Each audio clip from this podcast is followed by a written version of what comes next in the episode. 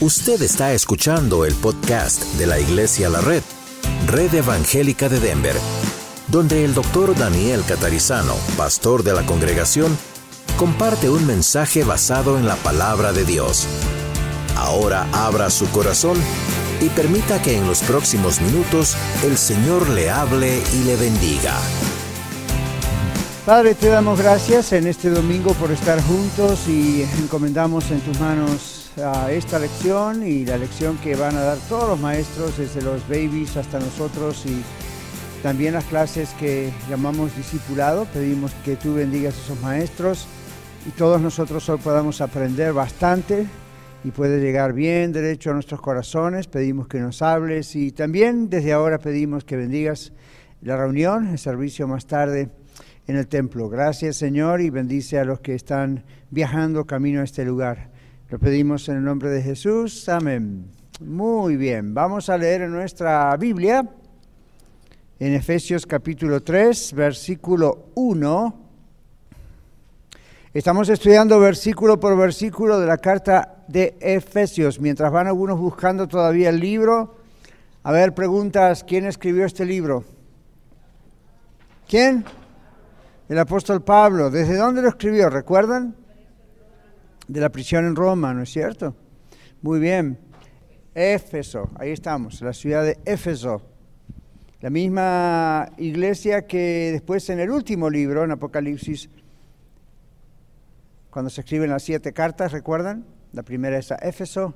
Estamos hablando de la misma iglesia, excepto que en Apocalipsis es varios años después. Esto es varios años antes. ¿Estamos listos para leer? Capítulo 3. Por esta causa yo, Pablo, prisionero de Cristo Jesús por vosotros los gentiles, si es que habéis oído de la administración de la gracia de Dios que me fue dada para con ustedes o vosotros, que por revelación fue declarado el misterio como antes lo he escrito brevemente, leyendo lo cual podéis entender cuál sea mi conocimiento en el misterio de Cristo misterio que en otras generaciones no se dio a conocer a los hijos de los hombres, como ahora es revelado a sus santos apóstoles y profetas por el Espíritu. Que los gentiles son herederos, coherederos y miembros del mismo cuerpo y copartícipes de la promesa en Cristo Jesús por medio del Evangelio, del cual yo fui hecho ministro por el don de la gracia de Dios, que me ha sido dado según la operación de su poder. A mí, que soy menos que el más pequeño de todos los santos, me fue dada esta gracia de anunciar entre los gentiles el Evangelio de las inescrutables riquezas de Cristo y de aclarar a todos cuál sea la dispensación del misterio escondido desde los siglos en Dios, que creó todas las cosas para que la multiforme sabiduría de Dios sea ahora dada a conocer por medio de la Iglesia a los principados y potestades en los lugares celestiales, conforme al propósito eterno que hizo en Cristo Jesús nuestro Señor, en quien tenemos seguridad y acceso con confianza por medio de la fe en Él. Por lo cual pido que no desmayéis a causa de mis tribulaciones por vosotros, las cuales son vuestra gloria.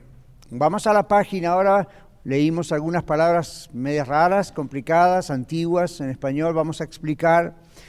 Si usted observa en su página que le han dado, si no hace su mano y le van a alcanzar una, Pablo dice, yo Pablo, este es San Pablo, ¿verdad? Pablo, el apóstol Pablo, yo Pablo, prisionero de Cristo Jesús. ¿Qué significa esto? Observemos en la página. Dice Pablo, estaba convencido de que toda su vida, incluyendo la prisión, estaba bajo el señorío del Señor Jesús. Ahora, esto es una clase, recuerden, no estamos predicando, estamos en una clase. Entonces hay preguntas, ¿verdad? Y posiblemente hay respuestas. ¿Qué quiere decir señorío? ¿De dónde viene esa palabra? Señorío de Cristo Jesús. ¿De dónde creen que viene la palabra señorío? De Señor. Entonces, cuando Pablo dice, habla del señorío, o decimos, Pablo sabía que aún sus dificultades, el estar en la cárcel por el Evangelio, por predicar el Evangelio, era parte del señorío de Cristo en la vida de él. ¿Qué creen ustedes que está queriendo decir Pablo? ¿Aarón? Un momento, esperemos el micrófono. Esperen siempre el micrófono cuando alzan la mano porque estamos grabando y después si no, no sale el podcast. Aarón. Que era algo que estaba dentro de la voluntad de Dios. Ahí está. Ok. Mana Yolanda. Rogelio, a bajar dos libras. Corra, corra, corra, corra, corra. Aquí estamos. All right.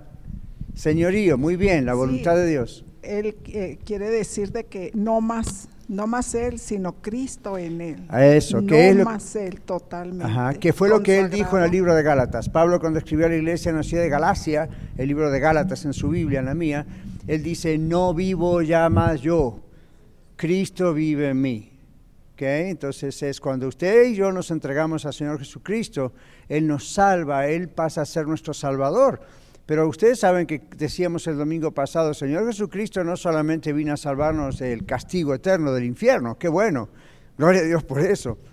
Pero el Señor vino para ser nuestro Señor, totalmente nuestro Dios. Entonces Pablo, como usted y yo, se consideraba un hijo de Dios, porque la Biblia dice que Dios nos adopta como sus hijos en el momento de nuestra conversión a Cristo, y al mismo tiempo Él nos dice que Él es nuestro Señor. Por lo tanto, nosotros somos esclavos. Ahí la Biblia, cuando Pablo se autodefine y dice siervo, usa una palabra en griego que es la palabra dulos. Y esa palabra significa un esclavo de otro. Pero no es un esclavo al modo de lo que ustedes y yo tenemos idea de esclavos en las películas, ¿verdad?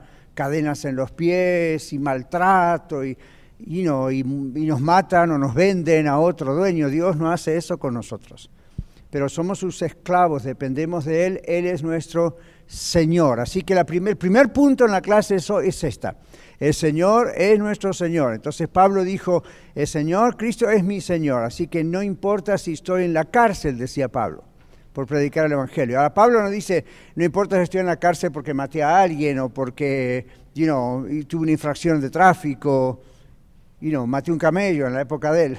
no, la idea es realmente estoy en la cárcel por servir a Dios, por predicar a los gentiles, y usted podría pensar, ¿por qué si Dios lo ama permitió que esté en la cárcel? La cárcel es un lugar de maltrato, de sufrimiento. Pablo dice, yo acepto eso, eso fue parte de la voluntad de Dios, está bien conmigo. ¿Ven? Señorío. Leti, allá en el fondo, micrófono a Leti, por favor, Rogelio, gracias. Ya lo respondió usted de que era como un siervo, o sea, yo voy a ser estoy bajo el señorío de Cristo, pienso que es más como, usted lo explicó, de siervo, voy a hacer lo que mi amo me diga, y si lo que hago es porque estoy bajo esa autoridad, bajo él. Ok, muy bien. Seguimos leyendo en la página. Después que dice ahí en palabras negritas, por vosotros los gentiles, ¿qué dice? Lucas. Lucas, el amigo, doctor y compañero de viajes de Pablo, registró en el libro de los Hechos, Hechos de los Apóstoles, las penas por las cuales pasó Pablo a causa de predicar el Evangelio a los gentiles. Los judíos no soportaban la idea de que en la cruz el Señor Jesús había demolido las separaciones entre judíos y gentiles.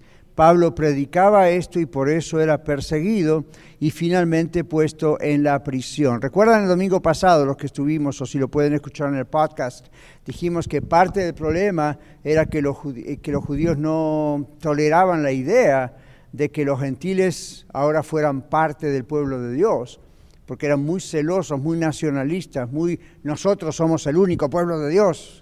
Aun cuando en las profecías del Antiguo Testamento la Biblia hablaba acerca del Mesías y de algo universal. Sin embargo, cuando llegó el momento, no les gustó. Entonces, el domingo pasado estudiamos el capítulo anterior, donde en el capítulo 2 dice en un momento que Jesús demolió la pared intermedia de separación, ¿recuerdan? Y entonces, entre judíos y gentiles. Pablo ahora predicaba eso, entonces a la gente no le gustaba. No le gustaba esa idea. Nosotros hoy en día no tenemos realmente mucha conciencia de lo que estaba pasando en aquellos años con los judíos, ya no pasa hoy, pero en las cosas que pasaban en aquellos años. Eh, si tuviéramos que hacer comparaciones hoy es muy difícil para nosotros, porque nosotros como latinos o hispanos quizás no nos guste alguna que otra raza del mundo, nos haga sentir incómodos, pero hasta ahí, ¿verdad? No creo que ninguno de ustedes ni yo odiamos profundamente a otra raza de tal manera que pensamos no tienen perdón de Dios.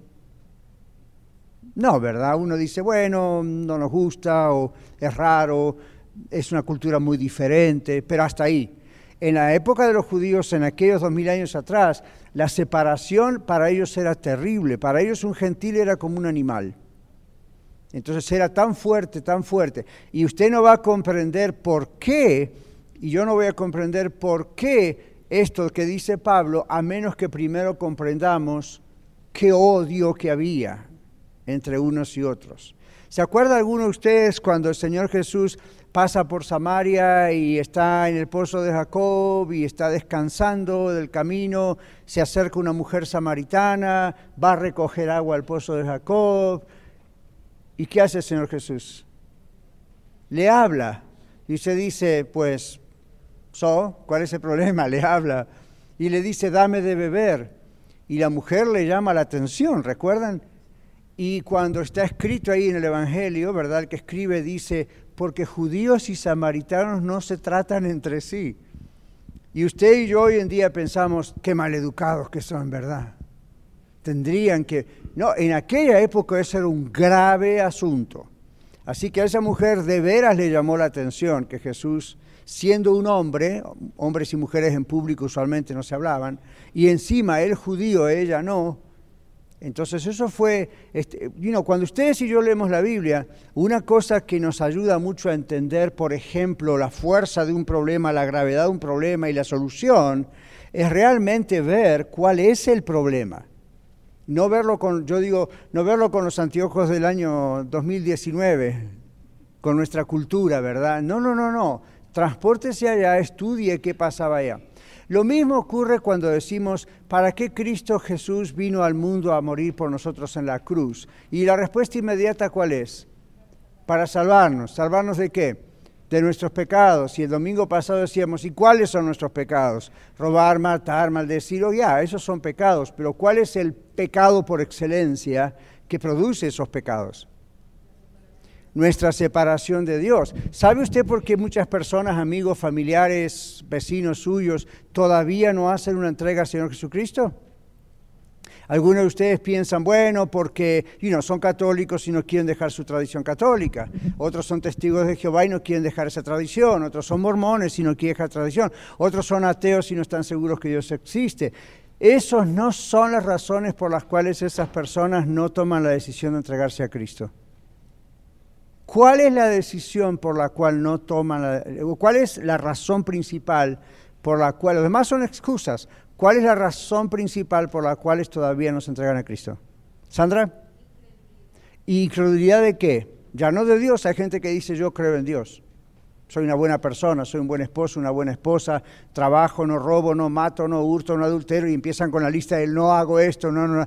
Esas no son las razones. Esperanza que tal vez no comprenden todavía la necesidad de la salvación. Ah, tibio, tibio, tibio, tibio, dice el juego. A ver allá, vamos a esperar que Catalina llegue. Ok, ahí.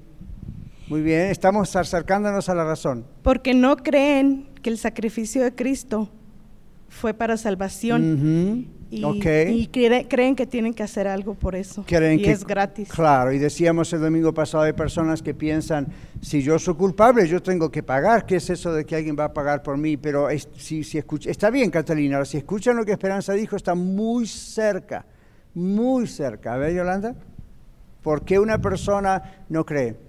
Ellos realmente no comprenden que están en la oscuridad y que necesitan ¿verdad? Entrar a la luz, a, Ajá, así que de, de tibio a cada vez más caliente, muy bien. Sí, y este y porque pues realmente ellos tienen esa está como cegado, ¿verdad? Cegado, como estábamos nosotros antes. Ajá. ¿Ya? Sí, el, pecado de Adán y Eva fue lo que selló a la humanidad Ajá. y lo que ellos no pueden comprender de que hay que salir de ahí solamente por medio de nuestro Señor muy Jesucristo. Bien, muy bien, hermano Ricardo, aquí adelante, en el medio. Está muy cerca. Sí, estoy de acuerdo con la, respuesta de la hermana. Y es porque eh, ya se me está yendo. Porque realmente no han escuchado pues la palabra de Dios. Es probable que no hayan escuchado la palabra claramente. Paula. Por nuestra naturaleza del pecado, conozco a una, a una persona, era joven y le gustaba mucho ir al baile, y su mamá era cristiana y orando siempre por ella.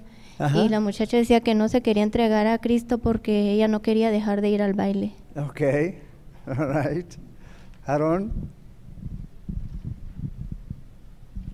Bueno, pienso que así como dicen, básicamente pues están separados de Dios. Entonces a, eh, a veces a lo mejor no comprenden eso, no esa, esa separación de Dios y muchas veces también tiene que ver lo moral ahí, a lo mejor no quieren estar bajo la voluntad de Dios o no comprenden pues que están separados de Dios y que básicamente son como enemigos ¿no? de Dios al no hacer la voluntad. Muy bien. ¿Saben por qué la respuesta de ustedes está muy cerca, pero no están todavía en el eje del asunto? Está bien, pero ustedes están, y están bien las respuestas, no están mal. Pero fíjense que las respuestas que ustedes están dando rayan más en la interpretación teológica que la gente tiene, la interpretación acerca de Dios que la gente tiene, la interpretación acerca de qué es el pecado, o qué es la salvación, o qué es el cielo o el infierno. Está bien, esas son las razones que la gente pone, pero quiero llevarlos a la razón por excelencia. ¿Ok, hermano, aquí?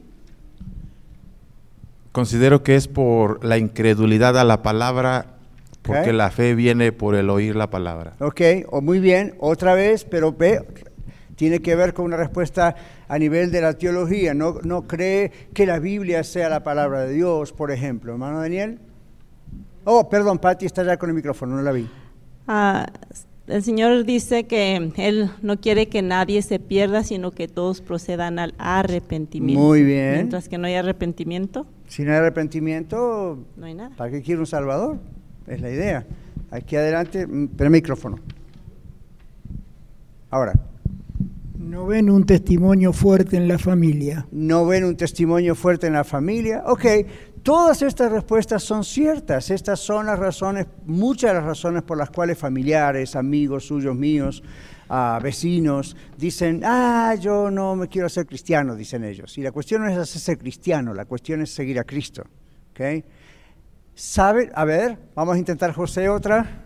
Eh, bueno, pues eh, eh, entendiendo que muchas de las veces como humanos no queremos someternos a a Dios. Okay. No, no, queremos meternos a la voluntad, es como muchas de las veces eh, en la familia, a veces ese problema con los hijos que no se quieren someter a las... Eh, la regla de pues, los padres. Sí, a, los padres. Claro. Y es, es, un tipo de rebeldía que están revelando. Muy bien, parecido a lo que se hacía Aaron aquí. Hermano Ton, ¿por qué la gente no acepta a Cristo? A ver. Les, les, cuesta, les cuesta creer que hay un infierno. Ajá, tibio, tibio, caliente. Entonces, ¿qué está pasando aquí? Así aquí, hermana, espera el micrófono. No, no se cree en la salvación. ¿No creen en la salvación o en la necesidad de la salvación? Mi cuñado, yo le eh, hablé uh, sobre ¿verdad? De la salvación, pero él dice que no necesita porque ah, él toma, pero no ha matado a nadie. Ahí está otra vez la excusa, ¿verdad? o, es infiel, pero no ha robado, o sea, se hace una separación de una hace categorías de pecados, como que este pecado es más grande que este pecado, este pecado es mucho más grande que este pecado, chiquitito que yo tengo. Este pecado es privado, nadie lo conoce. El otro es público y puede ir a la corte. Para Dios pecado es pecado, no importa que, pequeñito, que grande, si va a la corte nunca lo descubren delante de Dios, somos pecadores. El problema por el cual, el problema grande por excelencia, títulos allí en un periódico, página, la primera página, el gran problema de por qué la gente no acepta a Cristo, no ve la gravedad de su problema. Si usted no ve la gravedad del problema, el riesgo que corre, ¿para qué aceptar a Cristo? Dice la gente. Usted me está lavando el cerebro, dice, me quiere cambiar de religión, yo quiero seguir con la religión de mis padres o mis abuelos. O no tenía ninguna religión, pero no, es la institución, es la iglesia. Hasta que uno no ve la gravedad del problema, hasta que uno no se ve cara a cara con el infierno, hasta que uno no se, no se da cuenta qué significa estar separado de Dios, pues ¿para qué? Dicen, ¿verdad? Entonces, si usted va al médico, yo voy al médico, el médico nos dice, tiene un cáncer, tiene pocos días de vida, ¿verdad que ahí nos despertamos a ver la gravedad de un problema muy grande? Es diferente que si vamos al médico y nos dice, ah, tiene una gripe. Pues no, uno no le hace mucho caso, ¿verdad? Un resfrío, una gripe, ¿verdad que no? Dice, bueno, ok, a ver, una vitamina, un poco de cama, levanta la fiebre baja y se acabó, ya está. Pero cuando el médico le dice, usted tiene una enfermedad muy grave, tiene pocos meses de vida, ahí uno toma las cosas muy en serio y lo primero que le dice al médico es, doctor, ¿qué puedo hacer? No quiero morir. ¿Usted le diría eso? Ya, yo también uno diría, Señor, que usted no, pastor, tenemos la seguridad eterna y vamos con el Señor. Ah, amén, pero es natural decirle al doctor qué puedo hacer para no morir. De todas maneras, si Dios quiere que muera y me quiere llevar, no va a haber tratamiento que funcione, me va a llevar, pero mientras tanto no es pecado pedirle al médico a ver qué puedo hacer, qué pastillas hay, qué tratamientos hay, quimioterapia, qué hago. ¿Por qué todos hacemos eso naturalmente? Porque el ser humano no está hecho para morir. El ser humano en realidad está hecho para vivir. Y eso está en la conciencia suya, mía y los de todo ser humano de toda raza, pueblo y nación. Entonces, cuando usted tiene familiares, vecinos, amigos, compañeros de trabajo que usted les ha hablado de Cristo y no quieren creer en Cristo porque lo ven como una religión o con todas las respuestas que ustedes dieron, ven a lo que yo digo, ven esas partes teológicas. Empiecen a orar para que vean, Señor, muéstrales la gravedad de la situación muéstrales hacia dónde van, muéstrales, y usted dice, bueno, Dios les muestra a través de mi testimonio, ¿verdad? Yo le digo a mi compañero de trabajo, a mi pariente, pero hasta que no se dé cuenta de la gravedad, del riesgo que está ocurriendo, no va a hacer nada, porque lo ve como una religión. ¿Se da cuenta? ¿Sí? ¿No? ¿Sí? Entonces, Pablo arriesgó su vida, Pablo pensaba, no me importa, Cristo es mi Señor, y entonces esto predicaba el Señor de la necesidad de un Salvador y no era solamente un Salvador para el pueblo judío. Ellos fueron elegidos por Dios, no sabemos realmente totalmente por qué, fueron elegidos por Dios para que naciese el Mesías, Jesucristo. Es curioso porque yo les dije el otro día, no sabemos realmente por qué Dios eligió a los judíos. ¿Por qué no eligió a mí cuando nació el Señor Jesús? Ya estaba el imperio romano. ¿No hubiese sido más interesante haber hecho nacer al rey de reyes en un imperio? La Biblia dice, Israel o los judíos eran, el pueblo, era lo más insignificante que había en la tierra en ese momento. Y esto es muy interesante porque y matches, como decimos en inglés, ¿verdad? Como que entra y cabe con muchas formas de cosas que hace Dios, tomando lo más insignificante y lo que el mundo desprecia y hacerlo florecer como algo maravilloso. ¿Ven? Entonces no es extraño, pero los judíos otra vez no soportaban esa idea de que los gentiles, los, judíos llamaban a los gentiles perros. ¿Sabían eso? ¡Wow! A mí era como no, y no pisaban la casa de un gentil. Recuerdan que el domingo dijimos, por eso el apóstol Pedro, aún después de la famosa experiencia de Pentecostés, le costó ir a la casa de Cornelio. Cuando Jesús le dijo, quiero que vayas a la casa de Cornelio a predicar, y la reacción inmediata de Pedro fue, yo nunca he hecho eso. ¿Ven? Y entonces el Señor le dice, lo que yo limpié, tú no lo llames inmundo. ¿Okay? Entonces eso costó. Y, y Pablo fue a prisión en parte por eso, por predicar a Cristo y la necesidad de un Salvador, y dos, porque además la salvación y el Salvador no era solamente para los judíos, sino también para los gentiles. Esto era difícil de absorber en la mentalidad del judío. Seguimos. Aquí dice, por esta causa, la causa que aparece en 3.1, en realidad continúa en el versículo 14. En otras palabras, miren en su Biblia. Capítulo 3, versículo 1. Por esta causa yo, Pablo, prisionero de Cristo Jesús, por vosotros los gentiles. Ahora, den vuelta a la página y salten al versículo 14. Por esta causa doblo, dos veces por esta causa. ¿Qué está pasando? Pablo se caracterizaba por hacer frases larguísimas, donde, como les dije en el primer capítulo, a veces olvídese de los puntos y las comas. seguimos, seguimos, seguimos, seguimos, seguimos, seguimos. ¿Se acuerdan que en el primer capítulo también el saludo son muchos versículos hasta llegar al tema? Pero no es simplemente hablar por hablar, no era porque le gustaba hablar aún dentro de un saludo, o ahora capítulo 3, dice, por esta causa y luego explica su ministerio, y luego en el verso 14 vuelve a decirnos cuál era la causa por la cual escribía. Pero vale la pena analizarlo porque tiene mucho contenido. Entonces, observemos en la página nuestra otra vez. Por esta causa que aparece, dice esta expresión por esta causa, aparece en el capítulo 3, versículo 1, y en realidad lo que quería decir Pablo continúa en el versículo 14. Pero desde el, desde el capítulo 3, verso 2 hasta el 3, 13, Pablo habla acerca de los privilegios especiales que Dios le dio para servir o ministrar a quienes, a los gentiles. Versículo 2, él habla de la gracia de Dios que me fue dada y repite la expresión en el versículo 7, la gracia de Dios. ¿A qué se refiere Pablo con la gracia de Dios? Pusimos en la página, se refiere a la revelación de la gracia de Dios y a la comisión, la palabra comisión significa orden o encargo, como la gran comisión en Mateo 28 a todos los cristianos que Dios le dio de compartirlo, compartir a Jesús a los gentiles. Pablo sabía que era su obligación compartir el Evangelio que él recibió. Esto fue un llamado especial de Dios a Pablo, pero también es un llamado general a todos los fieles. ¿Recuerdan? En Mateo 28, 16 al 20, Jesús le habla a los apóstoles que tenía ahí momentos antes de regresar al cielo, ascender, pero le dice, ir por todo el mundo y hace qué? Hacer discípulos a todas las naciones, predicar el Evangelio, bautizándolos en el nombre del Padre, el Hijo y el Espíritu Santo, enseñándoles que guarden todas mis enseñanzas, todo lo que yo les enseñé a ustedes, ¿verdad? Entonces, eso es lo que seguimos haciendo dos mil años después, ¿se dan cuenta?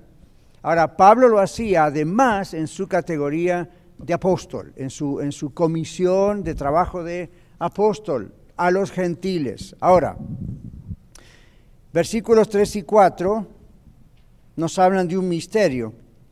Pablo dice en la Biblia que por revelación me fue declarado el misterio, como antes lo he escrito brevemente. Leyendo lo cual podéis entender cuál sea mi conocimiento en él otra vez, misterio de Cristo. Veamos en la página nuestro bosquejo, ¿a qué se refiere con un misterio aquí? El misterio en griego, esa GR significa lo que es ah, la, interpretación en griego de esta palabra misterio. Misterio es una verdad escondida del conocimiento y la comprensión humana, pero descubierta por la revelación de Dios.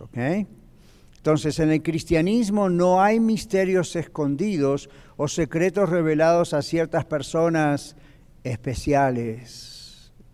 El misterio, como Pablo lo llama, se explica en el versículo 6. ¿De qué misterio está hablando Pablo?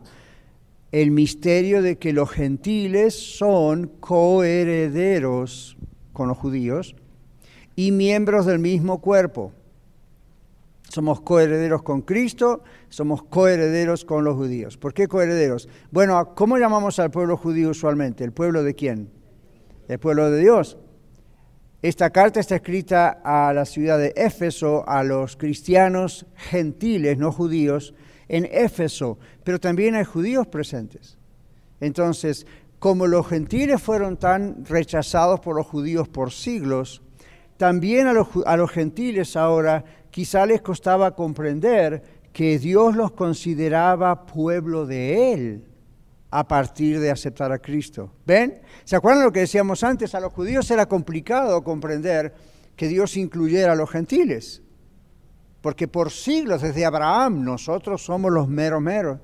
Y ahora a los gentiles, que siempre por siglos escucharon eso, Dios les dice a través de Pablo, ustedes ahora son tan pueblo mío como el pueblo de Israel lo fue por siglos. Ahora no hay uno y a otra, somos todos uno. Y también los gentiles habrán dicho, ¿de verdad? ¿Es cierto? ¿Ven el énfasis? Es como si ustedes dijéramos ahora, el gobierno dice, viene y les da la ciudadanía a todo el mundo. Y usted dice, ya, gloria a Dios, aleluya. Es cierto. Porque cuesta mucho, porque lleva años, porque es mucho dinero, porque tengo que hablar inglés. Eh, ¿Verdad? ¿Será cierto? ¿Será cierto? Entonces les mandan una carta del gobierno diciendo, por favor, créalo, es cierto. Acá está su prueba. Pablo estaba diciéndole a los gentiles de Éfeso, por favor créanlo, es cierto, ahí está la prueba, Jesús murió por todos, no solamente por los judíos, siéntanse coherederos, siéntanse hijos. No sigan sintiéndose como si fueran perros, como les decían antes. Dios los ha aceptado. Los judíos que creen que Jesús es el Mesías lo han los han aceptado. Ustedes no son categoría menor, ustedes no son segunda clase. Ustedes son tan pueblo mío como siempre lo fue el pueblo de Dios. Desde que Cristo vino al mundo y ustedes aceptaron a Cristo, pasaron a ser parte del reino de Dios. Y los judíos también tuvieron que aceptar a Cristo para ser parte del reino de Dios. No era nada más que automáticamente porque eran judíos, Entonces, vemos aquí metiéndonos en dos mil años atrás en la ciudad de Éfeso, ¿ok? Sirve eso, ¿verdad? Uno piensa, ok, momento, ¿qué tenía esta gente en la cabeza que Pablo insiste en esto? Era un misterio. Esto no se esperaba, aunque en las profecías se decía, lo veían como algo extraño, oscuro, no le prestaban atención. Y ahora entonces eso es un misterio para ellos. También Pablo habla de que eso es un misterio, la muerte de Cristo, ¿verdad? Entonces vamos a continuar. En el versículo 7 hasta el 13 que hemos leído recién, hace un rato, no, vamos antes, en el versículo 4, nos estábamos saltando eso. El misterio de Cristo es la unión de judíos y gentiles en Cristo Jesús. Verso 4, la Biblia dice, acá vamos a leerlo de nuevo, Pablo dice, misterio que en otras generaciones no se dio a conocer a los hijos de los hombres, como ahora es que revelado, fíjese que no dice explica, explicado, y no enseñado, claro que sí, pero la, la palabra clave es revelado, revelado a sus santos apóstoles y profetas por el Espíritu. Y ese ahora, por supuesto, es dos mil años atrás, en primer lugar. Entonces vamos a nuestra página, el verso 4 dice ahí en negritos, el revelado a sus santos apóstoles y profetas en el Espíritu. ¿Qué significa eso? Esto significa que ahora esta revelación del Evangelio de Cristo le pertenece a la iglesia, a usted y a mí, a los efesios en aquella época, a la iglesia en Éfeso. Y la iglesia debe compartir, ¿compartir qué? El mensaje de Cristo, igual que Pablo. ¿Ven? Él lo recibió y lo comparte. Nosotros, usted y yo lo recibimos, lo compartimos. Y dice Pablo, otras generaciones anteriores no conocieron esta revelación. El Antiguo Testamento declara proféticamente la venida de Cristo y que aún los gentiles conocerían la verdad, pero no había sido revelada la iglesia como el cuerpo de Cristo y en ella no habría distinciones entre judíos y gentiles. Hoy todavía muchos judíos y gentiles no comprenden este misterio, pero los que nacimos de nuevo en Cristo Jesús, los que nos convertimos a Él, somos salvos, seamos judíos o gentiles, de raza, nacionalidad, etc., lo comprendemos, comprendemos este misterio de unidad en Cristo, gracias a la presencia del Espíritu Santo en nosotros. Si ustedes van a la Biblia otra vez en el verso 4, dice que lo reveló Dios a los apóstoles y profetas, ¿por quién? Por el Espíritu. ¿Ven que la palabra Espíritu está en mayúsculas? No está hablando del Espíritu de una persona, está hablando del Espíritu Santo, Dios. Entonces, esta es la acción. En el Antiguo Testamento Dios se fue revelando a la humanidad, o vamos a decirlo así, el Antiguo Testamento muestra a Dios revelándose a la humanidad progresivamente. ¿Qué significa progresivamente? Poco a poco. No fue así de golpe. Este soy yo, soy Dios, este es mi nombre y bla, bla, bla, bla, bla, bla, bla. Todo lo que usted lee en cientos de páginas de la Biblia pasó en miles de años. Dos, tres, cuatro mil años mínimo. desde Adán y Eva hasta que aparece Jesús. Poco más, poco menos, pero estamos hablando de una enorme cantidad de años, son siglos y siglos y siglos. Entonces Dios mandaba primero un profeta, pasaba a lo mejor eh, cientos de años y pasaba otro profeta. Y de pronto había tres o cuatro profetas al mismo tiempo, contemporáneos. ¿Ven? Y así pasaban, y patriarcas y sacerdotes y levitas, ¿recuerdan todo eso? Entonces, a través de los siglos Dios fue mostrando algo más acerca de él. Entonces, de a poco la humanidad fue teniendo conciencia, en primer lugar, de que Dios existe, y en segundo lugar empezó a tener conciencia de cómo piensa Dios, qué cree Dios del pecado, qué es esto, cuáles son los daños del pecado. Esto fue a través de los siglos, hasta que vino el Señor Jesús. Y la Biblia dice que cuando vino el Señor Jesús, Jesús es la revelación completa de quién es Dios. La Biblia dice, Él es Jesús, la imagen de Dios invisible, no una imagen de madera, ¿no? sino Él es la representación visible de Dios, el primogénito, etc. Entonces, cuando tenemos a Jesús, llamamos a Jesús la revelación especial de Dios, total, completa. Entonces, los antiguos no tenían este beneficio. Entonces había muchas cosas que no comprendían, miraban hacia el futuro como un misterio. Miraban diciendo, Dios tiene un plan, es complicado comprender esto. Los profetas, para, ¿quién recuerda o quién sabe para qué, cuál era la función de los profetas? ¿Esperanza?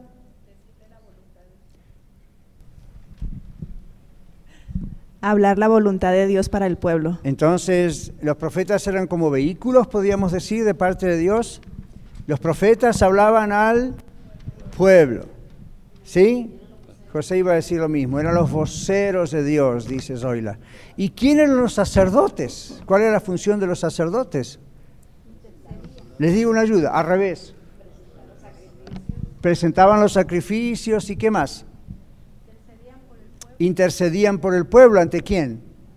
Ante Dios. Entonces, grábense esto en la cabeza. Los profetas eran seres, eh, hombres usados, elegidos por Dios. No pregunten ni por qué Dios eligió a Jeremías, a Ezequiel. A Dios no le preocupa que usted y yo sepamos cuál es su idea. No es porque Ezequiel era excelente, a mí ninguna persona de estas fue perfecta. Dios decidió, ok, Daniel, Ezequiel, Jeremías, y él antes de la fundación del mundo decidió que estos hombres iban a ser escogidos por él para profetizar, para hablar de parte de Dios. La Biblia no había sido escrita todavía, ¿verdad? Uno lee la Biblia y piensa, oh, la Biblia en el Antiguo Testamento aún todavía no había sido escrita. Entonces Dios manda a los profetas. ¿Los profetas son para qué entonces?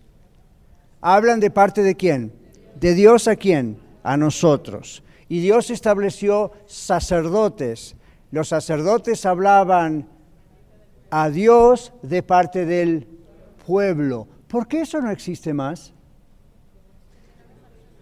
Verónica dice porque ahora tenemos a Cristo y Cristo es el sumo que sacerdote y sigue siendo nuestro intercesor, nuestro sacerdote. Entonces, ¿y entonces cuál es mi función? Yo soy pastor.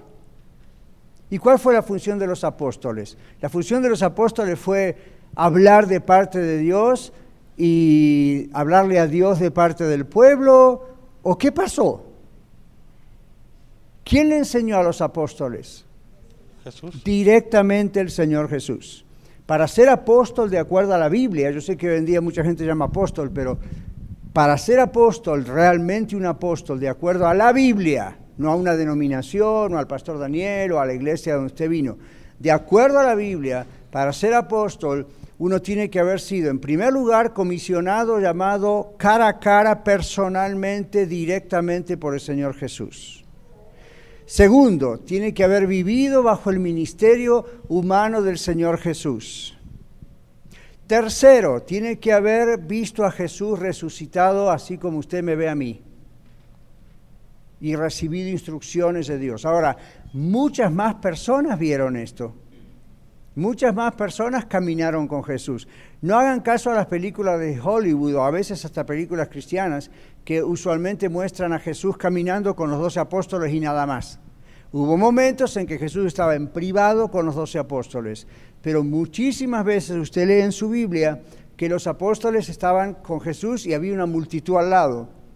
¿Verdad que sí? Y se habla de discípulos. No eran solamente los apóstoles, había mucha gente, había mujeres que seguían a Jesús, ¿recuerdan? Eran discípulos, no diga discípula porque no es una buena palabra, es discípulo. Entonces ahí estaba. Ahora, ¿por qué Señor Jesús no escogió a más apóstoles? Él escogió a estos doce apóstoles. Vaya a preguntarle por qué. Ninguno de ellos era piedrita blanca y una joya, ¿ok? Y ninguno de ellos era excelente, ¿ok? I mean, ¿se acuerdan que la Biblia, si usted la lee bien, muestra algunos grandes errores de los apóstoles? ¿Verdad que sí? Entonces, hmm, aún aquí cuando se dice los santos apóstoles, no lo piensen como en las fotografías o las pinturas, ¿verdad? Con la aureolita aquí arriba de... ¿Lo, lo han visto así, verdad? A esos son los santos apóstoles. Entonces usted los ve ahí con cara, con ojos torcidos, que no sabe si está drogado, qué le pasa, con la aureolita arriba. Ahora, ¿cuál es el problema? Eso no es el apóstol que presenta la Biblia. La Biblia presenta a los apóstoles, eran seres humanos como usted y yo y pecadores igual que usted y yo, salvos por Cristo igual que muchos de ustedes y yo. La diferencia es que fueron escogidos y comisionados y les dio Dios poder, inclusive para echar fuera demonios y sanar enfermos, que el Dios lo hacía. Entonces, claro, hoy los veneramos de esa manera, como diciendo, wow, los santos apóstoles. ¿Okay? Ahora, este es el punto principal aquí, antes de dejar ese comentario a Lalo. el asunto aquí es que Pablo dice, los apóstoles ya no tenían la función del profeta, ya no tenían la función del sacerdote, por eso los pone aparte, ¿ve? Dice, nosotros recibimos este mensaje de parte de los profetas y los santos apóstoles. Hay una separación aquí. A partir de Cristo, el apóstol tuvo la función de edificar la iglesia. ¿Se dan cuenta? Empiezan a transferir todo lo que aprendieron del Señor Jesús. ¿Sí? Después que mueren todos los apóstoles, ellos mismos se habían encargado de establecer pastores. Y otras palabras como ancianos y diáconos y obispos, que en realidad son todos líderes. Son todos líderes con diferentes roles. ¿Okay? Entonces, cuando usted se acerca a mí como su pastor en la iglesia La Red, no me vea como un profeta del Antiguo Testamento. No me vea como un sacerdote del Antiguo Testamento. Yo no puedo ofrecer sacrificios por usted. Yo no necesito decirle a usted lo que Dios le dice para su vida, porque usted y yo tenemos el Espíritu Santo en nuestra vida. ¿Ok? Entonces, a veces usted dice, bueno, yo estuve orando y esto es lo que entiendo que el Espíritu Santo me dijo. Pastor, ¿usted qué piensa? Ok. Entonces el pastor le puede ayudar para saber si al que usted escuchó fue la voz de Dios o no a través del conocimiento de la Biblia, a través de muchas cosas, uno le puede guiar, pero cambian los roles. ¿Por qué? Porque hoy en día, mis queridos hermanos, tenemos la Biblia completa. No necesitamos que un profeta venga y nos diga, René, Dios le dice que mañana, ta, ta, ta, ta, ta, ta, ta, ta. Y aun si eso ocurriese, ¿qué tiene que hacer René si escucha algo así? Vamos a ver si la Biblia, esto lo contradice lo que usted me dice con la Biblia o hay apoyo en la Biblia para esto. En el Nuevo Testamento los profetas, los pocos que se mencionan por ahí, realmente Juan el Bautista fue el, último de los profetas y ya vivió contemporáneo a Jesús. Lo, lo, que llama la Biblia en el Nuevo Testamento el don de profecía no tiene tanto que ver con René no puede escuchar la voz de Dios, entonces yo soy profeta y le dice, Dios le dice a René, ¿Cómo que no va a poder escuchar la voz de Dios? René es un creyente en Cristo Jesús. Tiene su Biblia. Ora, el Espíritu Santo vive en él. Entonces, un profeta moderno instruye. Un profeta moderno es como un predicador. La palabra profeta es muy equivalente a predicador, como yo. Entonces uno instruye, guía, aconseja, anima, exhorta. ¿Ven? Pero no necesita otro ser humano para que Dios le hable, porque ahora Él tiene contacto directo con Dios. ¿Cómo? La Biblia dice, el día que Jesucristo murió en la cruz, ¿qué pasó con el velo del templo que separaba el lugar santo del santísimo? se partió, se abrió de arriba abajo, eso fue una acción milagrosa directa de Dios, y eso fue acceso directo a la presencia de Dios, y la Biblia en el libro de Hebreos dice, entremos con confianza. ¿Se acuerdan? Tenemos acceso con confianza en el nombre de Jesús a la presencia de Dios, porque oramos en el nombre de Jesús. ¿Es una cábala? ¿Es una palabrita mágica? No. ¿Por qué oramos en el nombre de Jesús cuando decimos Señor en el nombre de Jesús? Amén. O Señor, vengo en el nombre de Jesús. Estamos reconociendo que gracias al Señor Jesús, gracias a que Él se puso en nuestro lugar y murió por nosotros y fue el Cordero, el sumo sacerdote, ya no trayendo otro sacrificio, sino Él mismo fue el sacrificio. Entonces usted y yo tenemos acceso directo a la presencia de Dios. ¿Ven los roles cómo cambian? Una pregunta rápida, Lalo, si a menos que ya lo haya respondido. ¿La Biblia especifica o hace énfasis por qué específicamente escogió apóstoles y no apóstolas? No. Nunca explica por qué no. Siempre ve apóstoles son varones. Pienso que, y esta es mi interpretación, pienso que parte tiene que ver con lo que vemos más adelante en la Biblia. Cuando en Efesios el mismo apóstol Pablo explica el rol del hombre en el hogar, como pastor de su hogar, ah, cuando Pablo explica el rol de la mujer en la iglesia, él dice, el asunto es que el hombre fue creado primero antes que la mujer. Entonces, ah, y no vamos a entrar en ese tema porque podemos estar acá hasta pasado mañana. O lo finiquitamos, dicen algunos, en cinco minutos. Pero este es, el, este es el asunto. El asunto aquí es que cuando uno mira el resto de las cartas de la Biblia, uno se da cuenta el rol del hombre. Y mujeres, lo siento cuando los hombres no cumplimos nuestro rol bien, pero eso no quita lo original que Dios puso. Ustedes también a veces no cumplen su rol bien y sin embargo siguen teniendo el rol que tienen, gracias a Dios. Pero ese es el rol del hombre en el hogar. Entonces, eso se ven cuando está aquella famosa discusión en 1 Corintios y en Timoteo y en Tito, cuando hablan acerca del rol de la mujer en la iglesia, va no tanto por, ah, bueno, en aquellos años porque no, la gente era machista. Olvídense de esos argumentos. Observen lo que la misma Biblia dice. Pablo mismo dice, él no habla de la cultura, él dice, Dios creó primero al hombre. La mujer es la que cayó primero en pecado. Dios en el libro de Génesis, la explicación de lo que dice Efesios 5 está en Génesis.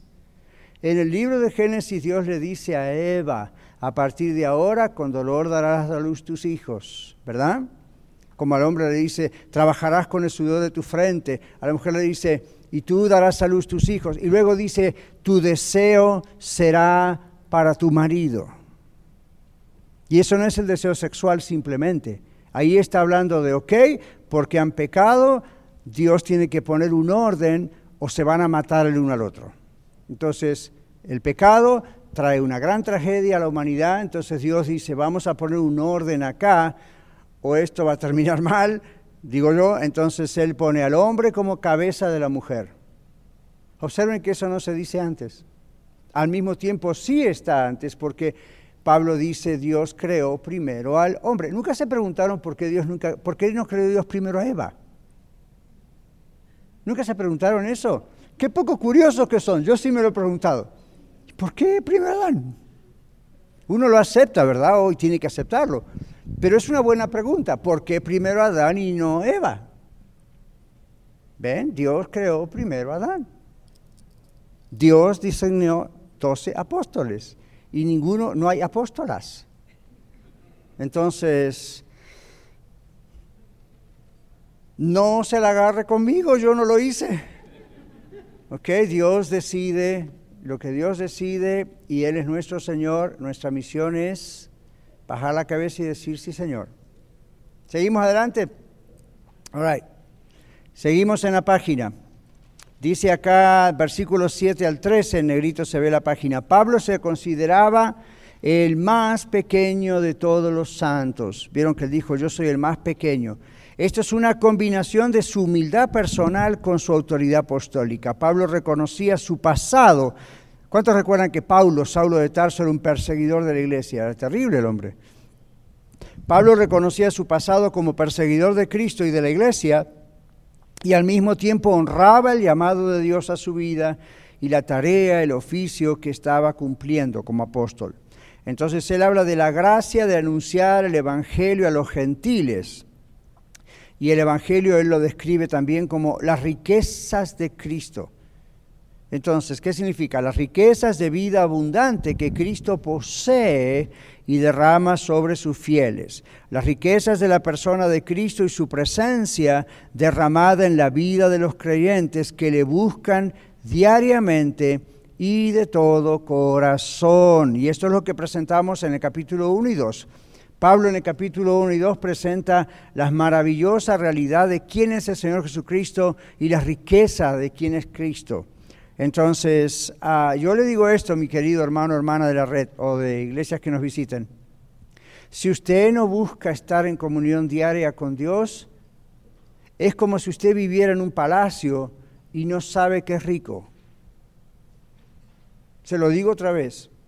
Si usted, cristiano, cristiana, es salvo, es salva, si usted no tiene comunión todos los días con Dios, no busca estar a solas con Dios, orar, no digo cinco minutos, bendice mi café, estamos hablando de realmente estar un rato a solas con Dios y orando y buscando en la palabra de Dios. Si usted no tiene eso, usted es una persona que vive en un palacio como un pobre. No se da cuenta que tiene riquezas de todos puntos. Usted dice, dólares, pastor. No, no, no. Eso va, viene, se quema, un día ni va a existir. Estamos hablando de la riqueza de la presencia de Dios. Estamos hablando de la riqueza de conocer la voluntad de Dios. Estamos hablando de la riqueza de la sanidad a todo tipo que Dios nos puede dar. Estamos hablando de la libertad en Cristo todos los días. No espere que el pastor ore aquí en el altar o en el pasillo o en el atrio del templo, en el lobby, me, me, me estorba un demonio, pastor, ore por mí, porque usted es el mero mero, usted ore cuando le ve un demonio sale corriendo hasta Pueblo, México. No, el asunto no va así, el asunto es usted todos los días puede tener comunión con Dios. Téngala, si no es un pobre viviendo en un palacio. ¿Ve? Entonces Pablo dice, tenemos riqueza de la presencia de Dios.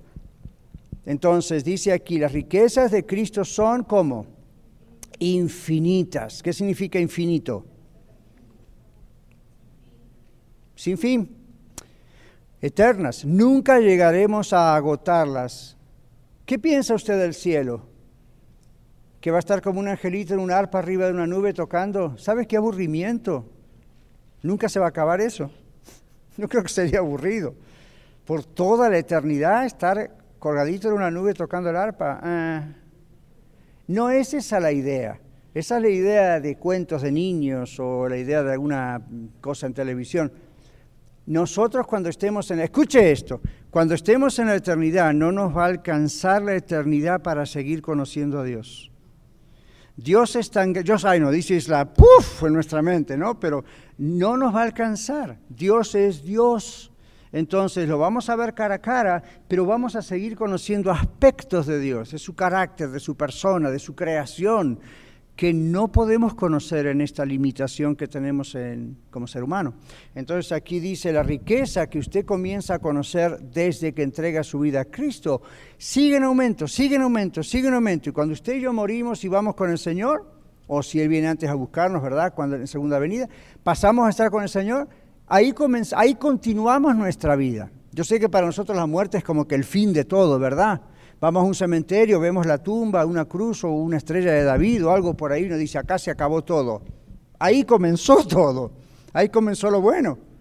Entonces ahí realmente uno empieza a conocer cara a cara a Dios y empieza por el infinito, eternamente, a conocer las riquezas de Dios. No solo las calles de oro, mar de cristal, fine, good, pero frente a Dios todo eso es lindo, nada más.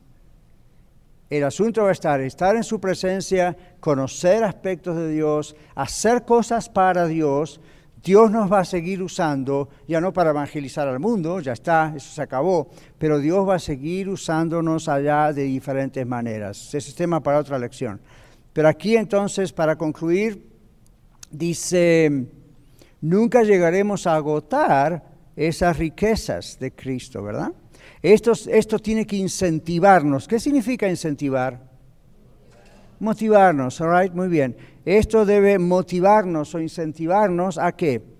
A presentar el Evangelio de Cristo a otras personas como lo hizo Pablo. Hay dos grandes maneras. Atención, ya estamos a, punto de concluir. Antes hablábamos de la gravedad. Yo les dije, ¿por qué una persona normalmente, aunque usted le habla, no acepta a Cristo? ¿Cuál, cuál dijimos que fue la gran cosa? No ve la gravedad del problema, ¿verdad? Este es el otro lado de la moneda. No solo no ve la gravedad del problema, tampoco ve la riqueza que significa tener a Cristo. ¿Ven? Entonces también no le hable solo del infierno, háblele del cielo. No trate de ganar a otra gente asustándola. También recuérdele que aunque eso es cierto, está lo otro la maravilla de lo otro. Hay gente que dice, cuando problema, problema, en cualquier momento llega el fin del mundo, este es un problema, mire cómo está este gobierno y el otro y el otro y los tiranos y esto, y verdad, cuando uno mira las noticias, eh, uno puede llegar a suicidarse de ver todo lo que uno ve. Dice, por favor, ¿para qué quiero estar en esta tierra? No lo haga, by the way, no lo haga, for the record. Call 1-800, ok. Pero esta es la idea. La idea es si uno se inunda de malas noticias y hay muchas malas noticias. Esta mañana antes de venir me enteré de dos personas que murieron en una feria en México, en, dígalo que yo no sé decirlo, en la feria de Chapultepec. ¿Vieron esa noticia? Yo antes de venir miré en el internet a ver si todo estaba bien, porque si no dependían de mí, ¿verdad? Pero si no, a ver, ¿está todo bien en el mundo? Ok, puedo ir a la iglesia. Y de repente veo ahí que en Chapultepec dos personas, ¿verdad? Creo que fueron que murieron y otros heridos en el hospital. Estaban en la, ¿cómo le llaman? Montaña rusa. ¿A la montaña rusa le dicen? No, no decía eso el periódico. Cayeron de 33 pies. Es la montaña rusa. Es la montaña rusa, ok, el rolling coaster. Entonces de repente estaban allá y, y, el último carrito que venía, ¡pup! se fue, ¡pup! cayeron, murieron. Ahora, usted puede ver noticias como esa todos los días. Entonces llega un momento que, que, el gobierno, que la economía, que inmigración, que la salud, que los demócratas, que los republicanos, que los liberales, que los comunistas, que los socialistas, que México, que Argentina, que Argentina, Brasil y Bolivia, Colombia, Chile, Ecuador, Uruguay, Venezuela, Honduras, Guatemala y El Salvador. Llega un momento que usted dice, basta, esto está cada vez peor. Y al mismo tiempo usted tiene que pensar, ok, si hay gente que usted encuentra que le dice a dónde va el mundo, a dónde vamos a parar, dígale a dónde vamos a parar. Pero dígale lo que hay del otro lado. Y cómo los cristianos tenemos la bendita esperanza de saber que pase lo que pase aquí, allá que el reino es inconmovible. Y ahí no va a haber tiranos, ni problemas de papeles, ni problemas de enfermedad, ni problemas de muerte, ni dolor, ni lágrima, ni esto, ni aquello. O sea, cuéntele los dos lados de la moneda. No solamente le hable de, sea salvo porque si no se va al infierno. Ok, sea salvo porque si no se va al infierno, pero si usted es salvo, mire lo que le espera en vez del infierno. Okay, entonces Pablo hablaba de las dos cosas. Muy bien, para concluir entonces, ahí en nuestra página. Pablo habla de una dispensación, la dispensación del misterio escondido. ¿Qué significa esto? Bueno, esto es una repetición del versículo 8, con el agregado de para aclarar, dice él. ¿Okay? Para aclarar, el verso 8 dice, a mí que soy el más que eh, a mí que soy menos que el más pequeño de todos los santos, me fue dada esta gracia de anunciar entre los gentiles el evangelio de las inescrutables riquezas de Cristo. ¿Qué significa inescrutables? ¿Cómo? Ah, no. Mm, y es maravillosas, es algo que no se logra analizar, que no, no, no, no, no, no alcanza la capacidad para poder captar todo. ¿No les pasa a ustedes como a mí eso? A mí me pasa todos los días. Esto no lo entiendo, esto no lo entiendo, esto no lo comprendo. ¿Ok? ¿Quién puede explicar la Trinidad? ¿Quién puede explicar el nacimiento virginal? ¿Quién puede explicar cuando Dios dijo, sea la luz y fue la luz? ¿Quién puede explicar a mí? Nadie. Son cosas inescrutables, es decir, son cosas que aunque la ciencia trate y lo, lo hace, tiene un límite. La mente humana tiene un límite, el genio más genio del mundo tiene un límite. Entonces, inescrutable es viene de la palabra escudriñar. ¿Qué significa escudriñar? Analizar, mirar, observar. Inescrutable es el antónimo, es decir, imposible de analizar. ¿Ven? Entonces, las riquezas del Señor son imposibles de analizarse. Es tan grande, es tan infinito, hay tanto que usted y yo no, nunca vimos en la tierra, no pertenece a nuestra realidad, pertenece a la realidad espiritual. Esto es inescrutable. Entonces, hay una dispensación. Dispensación es un tiempo. Entonces dice, indica el tiempo en el cual Dios reveló el misterio. ¿Cuál era el misterio? Judíos y gentiles juntos ahora.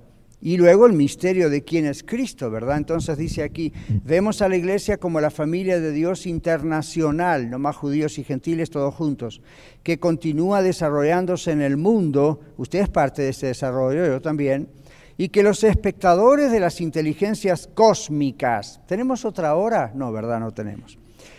Uf, que los espectadores de la iglesia son las inteligencias cósmicas. El apóstol Pablo, ¿cómo lo llama? Ahí está en la Biblia. La multiforme sabiduría de Dios se debe, se debe conocer a quién. Por medio de la iglesia, ¿a quién? A principados y potestades en los lugares celestiales. Entonces, estos principados y potestades, hoy podríamos llamar inteligencias cósmicas, ellos están observándonos, aún en este momento. Esto no es para, uh, es simplemente para que usted sepa que hay una realidad espiritual, cósmica. Entonces acá yo pongo, debemos tener cuidado de no especular en cuanto a estos seres espirituales. Se escucha mucha especulación, ¿se dieron cuenta? Especialmente cuando uno llega al capítulo 6, la famosa guerra espiritual, y empiezan a ver libros y videos y predicadores y predicadoras que le empiezan a decir, oh, esto es lo que significa este poder espiritual de Denver y el otro de acá y el otro de allá. Es curioso, la Biblia no explica nunca eso. ¿Por qué será? Entonces, acostúmbrese a esto. Lo que usted no ve explicado en la Biblia, no especule. No escriba un libro diciendo esto y esto y esto. ¿okay? Uno puede especular entre nosotros, pensar tal vez esto, tal vez esto, pero no a nivel de que esto es así, como si fuese la Biblia y todo el mundo, amén, ¿verdad? Entonces, antes de abrir la boca y decir amén, observe qué dice la Biblia, ¿ok? Entonces, dice aquí, la Biblia no habla mucho acerca de ellos, pero si vemos que no son omniscientes. ¿Qué significa esa palabra? No lo saben todo. Tampoco son omnipresentes como Dios. No pueden estar al mismo tiempo en todos los lugares como Dios. Dios les muestra a ellos, posiblemente ángeles, la historia a través de la iglesia misma. No los vemos, pero ellos nos ven. Y ellos, y aquí está el punto de Pablo, aprenden acerca de la multiforme sabiduría de Dios y de su propósito eterno. ¿Ven la multiforme? ¿Qué significa eso? Muchas formas. Y de su propósito eterno. En el versículo 12 se nos asegura que tenemos acceso a Dios. Y esto es conocido como el sacerdocio de todos los creyentes. ¿Alguno de ustedes alguna vez escuchó hablar de eso? ¿El sacerdocio de los creyentes? Ok, ahí está. Pedro después en su carta habla de eso también. Por eso no podemos estar separados de la iglesia. Por eso la Biblia en Hebreos 10 nos dice no dejen de congregarse. ¿Por qué? Porque la función que usted y yo cumplimos en la tierra es doble, triple. En primer lugar es para evangelizar, para que otra gente conozca a Cristo cosa que lo hacemos todos a nivel personal y lo podemos hacer también como grupo, como organización, como cuerpo, como iglesia. Segundo lugar es para instruirnos, exhortarnos, ayudarnos y adorar juntos unos a otros al Señor. Tercera gran función de la iglesia, que pocas veces se habla, es la que usted aprendió hoy o recordó hoy. Estos seres espirituales están observando el progreso de la iglesia a través de la historia y no crea que cuando organizamos Iglesia La Rea hace cuatro años y medio, los ángeles y los seres espirituales no se enteraron. Se enteraron. Tanto unos como otros. Unos tratan de molestarnos lo más que puedan. Otros tratan de apoyarnos todo el tiempo. Pero Dios les está mostrando a través de nosotros como iglesia la gracia que Él tiene para seres humanos que, creó y que luego cayeron, pero Él redimió. Esto es un misterio para las fuerzas celestiales. No es el tipo de cosas que ocurren en el cielo. Y ya vienen mirando por estos últimos dos mil años y aún en el año 2019 qué es lo que Dios está haciendo en su vida, en la mía. Otra vez, no están todos al mismo tiempo en el mismo lugar, no pueden, pero Dios les permite observar qué es lo que va ocurriendo. ¿De acuerdo? No se pierda el próximo capítulo. O la continuación de este capítulo el próximo domingo. ¿De acuerdo? Muchas gracias por escuchar el mensaje de hoy. Si tiene alguna pregunta en cuanto a su relación personal con el Señor Jesucristo o está buscando unirse a la familia de la Iglesia La Red, por favor no duden en contactarse con nosotros.